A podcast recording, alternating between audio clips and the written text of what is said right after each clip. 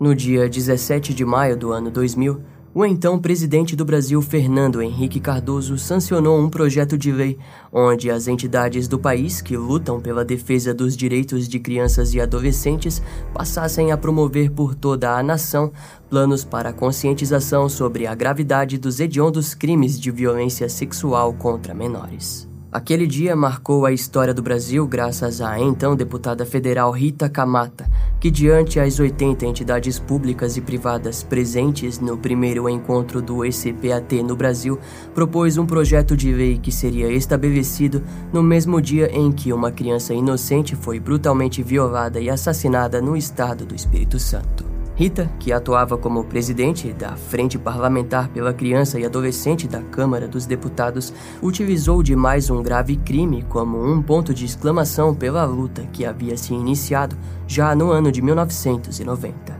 Todo dia 18 de maio, a lembrança do crime contra Araceli Cabreira Sanches Crespo, de 8 anos, ocorrido no dia 18 de maio de 1973, é retirado dos arquivos congelados da Justiça Brasileira e relembrado mas não pela maldade do crime, e sim pela luta contra a exploração infantil. Dito isso, o caso de hoje foi escrito em lembrança e homenagem à triste história que pairou sobre o Brasil entre os anos de 1973 e 1991.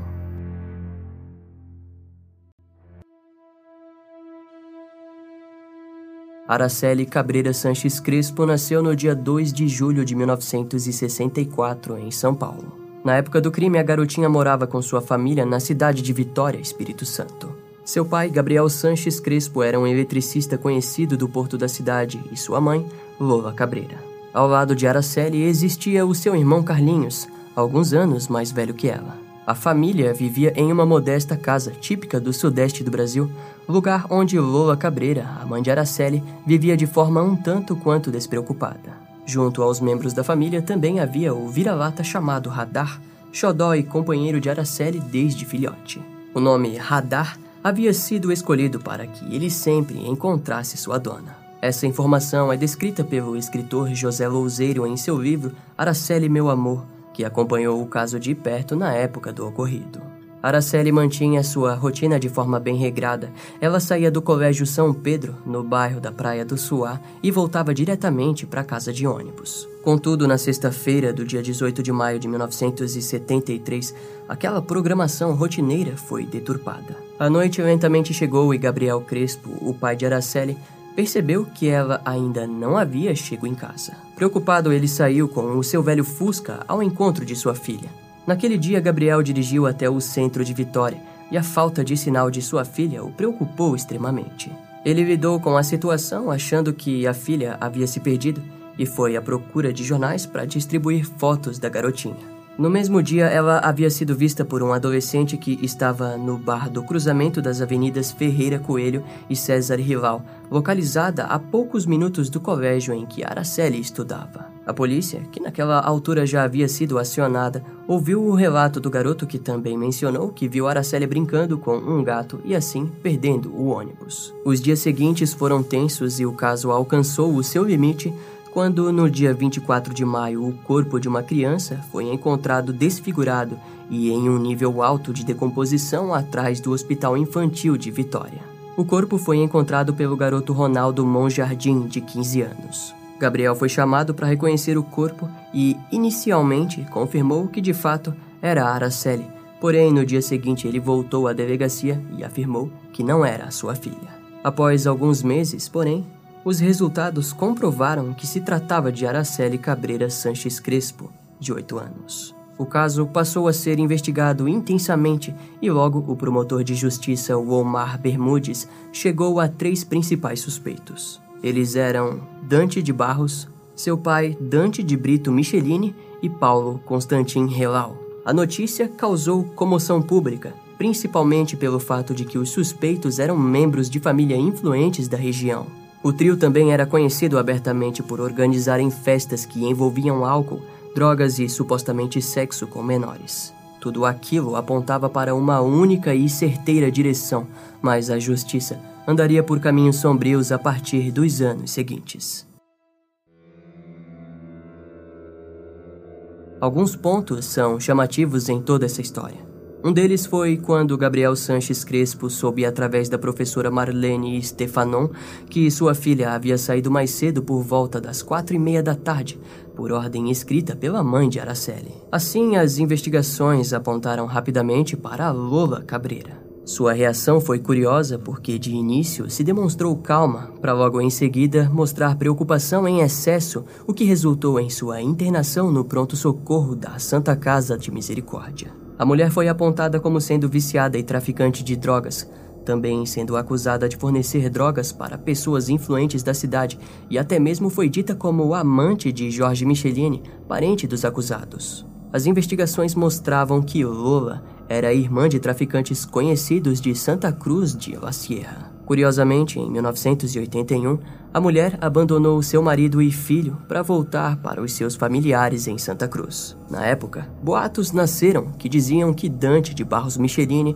e Paulo Relau rondavam os colégios da cidade em busca de crianças. Dante era exportador de café e extremamente ligado ao seu filho Dante de Brito. Junto a eles, Paulo era um comerciante rico e membro de um grupo maçônico capixaba, com o seu comércio envolto em negócios de imóveis, hotéis, fazendas e casas. Agora, se comparados, a família de Araceli, por si só, era a única riqueza de Gabriel Sanches Crespo. Incluímos apenas Gabriel com base no escritor José Louzeiro, que diz que em nenhum momento Lola se mostrou esperançosa em encontrar sua filha com vida na época do desaparecimento. Segundo o escritor, Lola mandou Araceli sair mais cedo da escola para que levasse um envelope para o edifício apoio que estava em construção. O envelope continha drogas sem o conhecimento de Araceli, que entrou no edifício e se deparou com os três acusados. Sem dúvidas, ele disse que Araceli foi agarrada e mantida com eles, de onde não saiu com vida. Nesse ponto de vista, Lola teria sido indiretamente a causadora do crime brutal contra sua filha. Araceli foi agredida, violada, drogada e morta em meio a uma orgia doentia. Seu queixos e partes íntimas apresentavam sinais violentos de agressões. Ao fim, o seu corpo e principalmente seu rosto foram desfigurados com ácido, ao que parece para dificultar a identificação da criança. Dois meses após a descoberta do corpo, o superintendente da Polícia Civil do Espírito Santo, Gilberto Barros Faria, anunciou que sabia o nome dos criminosos. Porém, na mesma época, ele teve um encontro com Dante Michelini e no dia seguinte, sua opinião mudou. Segundo Gilberto, o suspeito principal seria um homem velho, negro, com problemas mentais e que rondava a praia do Suar, perto da escola de Araceli. As teorias e boatos eram muitos, mas quem comandava as investigações oficiais do caso era o sargento José Romero Dias, que sabia muito bem que rumos aquele caso tomaria. O sargento estava na frente das investigações que levavam uma enorme casta dentro da sociedade de Vitória. Todas as suas descobertas eram rapidamente passadas para o seu superior e também delegado da polícia, capitão Manuel Araújo, a quem confiava. Por isso, foi surpreendido quando foi afastado pelo próprio capitão Manuel Araújo, o qual o mandou para uma missão atrás do traficante José Paulo Barbosa, também conhecido como o Paulinho Boca Negra. Durante a operação, o sargento José acabou sendo atingido com um tiro nas costas e morreu. Pouco tempo depois, Paulinho Boca Negra, de dentro da penitenciária de Vitória, disse: Quem matou o sargento Romero foi um soldado da PM que estava com ele.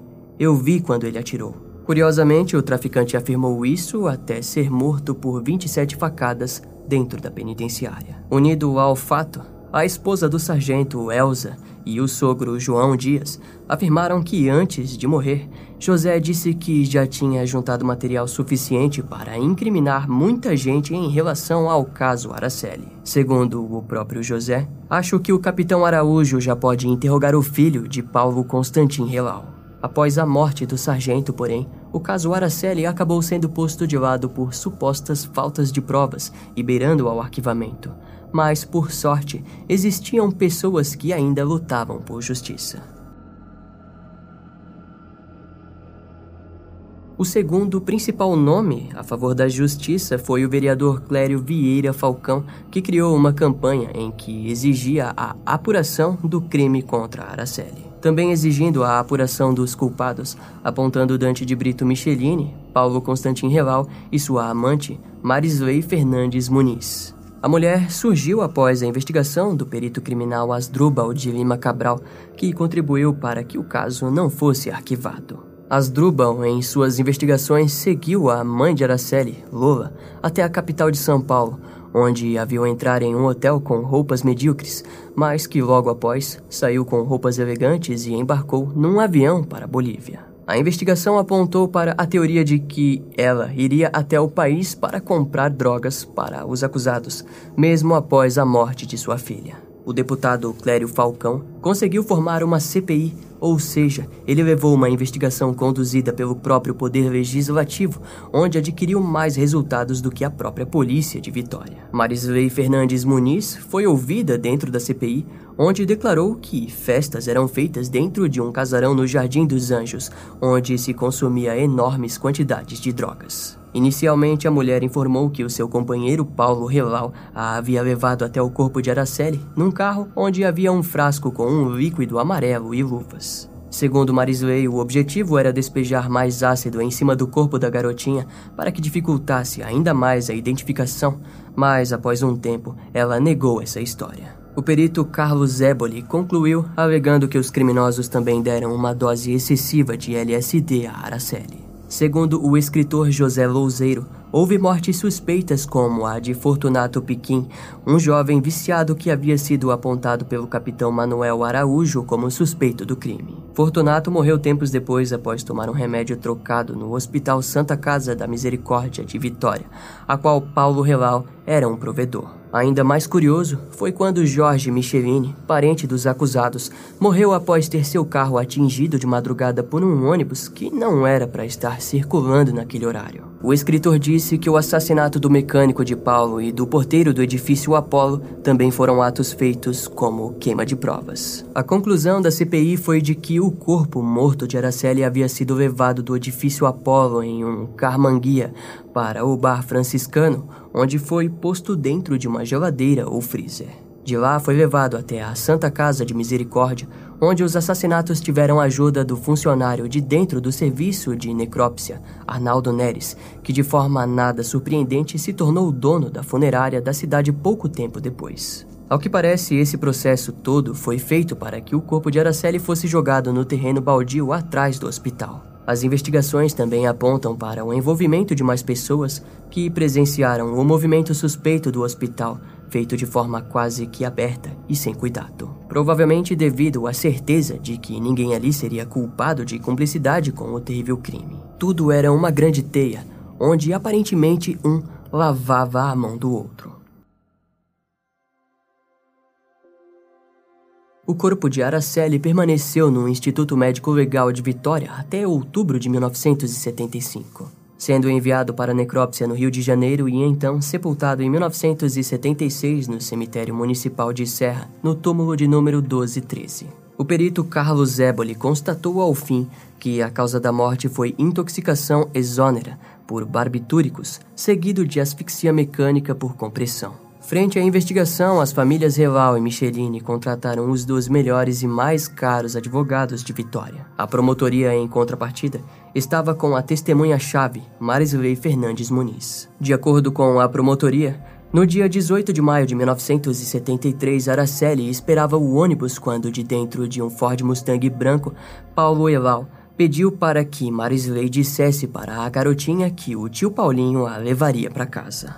Após isso, foi demonstrado que Araceli foi mantida presa por dois dias no porão e no terraço do bar franciscano que pertencia à família Michelini. Os homens sob efeito de drogas teriam mordido Araceli diversas vezes nas partes íntimas. Mais tarde, a garota foi levada para o hospital infantil, onde acabou morrendo. O corpo então foi posto sob refrigeração e depois ácido corrosivo foi jogado nele para dificultar a identificação. Mais tarde, o corpo de Araceli foi jogado no terreno próximo ao Hospital Infantil de Vitória. Unido aos fatos, em agosto de 1977, o juiz Hilton Cilli determinou a prisão de Dante de Brito Michelini e Paulo Constantin Relau pelo assassinato de Araceli Cabreira Sanches Crespo, como também a prisão de Dante de Barros Michelini, acusado de tumultuar um inquérito a fim de livrar o seu filho. Em uma entrevista ao jornal Globo, o juiz Hilton Cille disse que os três homens foram condenados diante provas materiais que os ligavam à autoria do crime,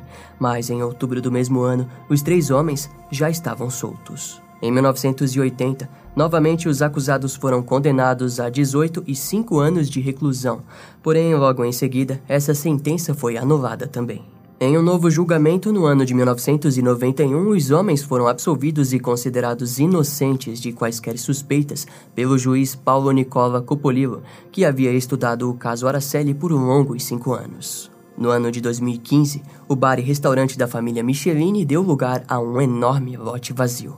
Dante de Barros Michelini acabou falecendo anos depois, já que na época do crime ele tinha seus 50 anos. Em contrapartida, Paulo e Dante Brito Michelini continuam vivos e moram no Espírito Santo. Uma das principais avenidas de Vitória contém o nome de Dante e do avô de Dante Brito, devido aos seus trabalhos no desenvolvimento da economia de Vitória em tempos passados. O fato de a avenida ter o nome relacionado ao caso Araceli já fez com que protestos fossem feitos na capital do Espírito Santo. Em 2011, Paulo Elal foi preso por suspeita de falsificar documentos entregues ao Detran.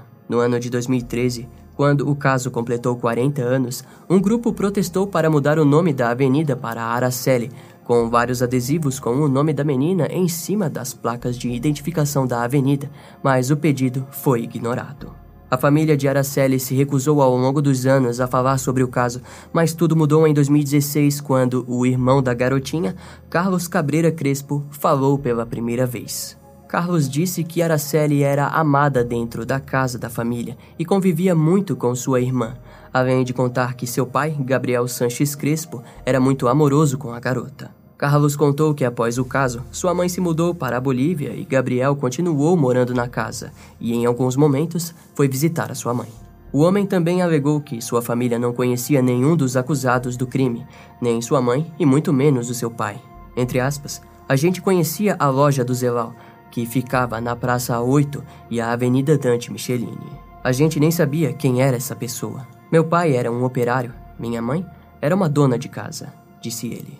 Lola chegou a voltar para o Brasil após um ano, mas logo se separou de Gabriel e voltou para Bolívia outra vez, onde se casou novamente. Gabriel acabou se casando e a história da família desfeita terminou assim, segundo Carlos. Lola teve duas filhas e Gabriel teve mais uma filha e um filho que, no ano da entrevista, moravam no Brasil. No ano de 2001, Gabriel Sanches Crespo morreu e Lola se tornou viúva, e no mesmo período apresentou doenças como Alzheimer. Para o irmão de Araceli, a sensação de impunidade é clara, sobrando para ele apenas acreditar na justiça divina. Com a morte de Gabriel, a casa onde viveu com sua irmã acabou ficando para ele como herança. Desde 1985, a rua que antes se chamava Rua São Paulo, nos dias de hoje leva o nome de Rua Araceli Cabreira Crespo, e a escola onde a garota estudou dá lugar a uma igreja.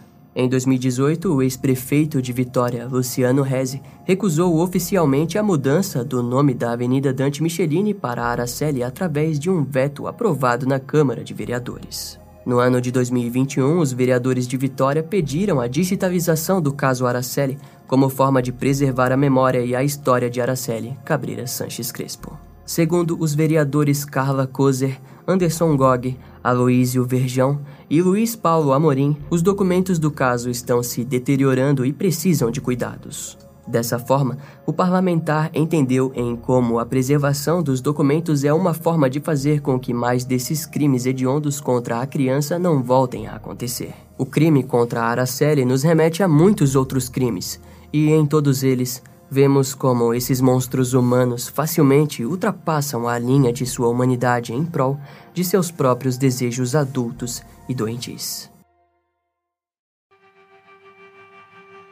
Esse caso vai ficando por aqui. Eu espero que você tenha gostado. Não esquece de me seguir nas outras redes sociais. Meu Instagram é brian.m, com dois M's, E-M-M-E. E não deixe de conhecer o meu canal no YouTube com os episódios mais recentes que irão demorar um pouco mais para vir aqui pro podcast. Eu vou ficando por aqui, até a próxima e tchau.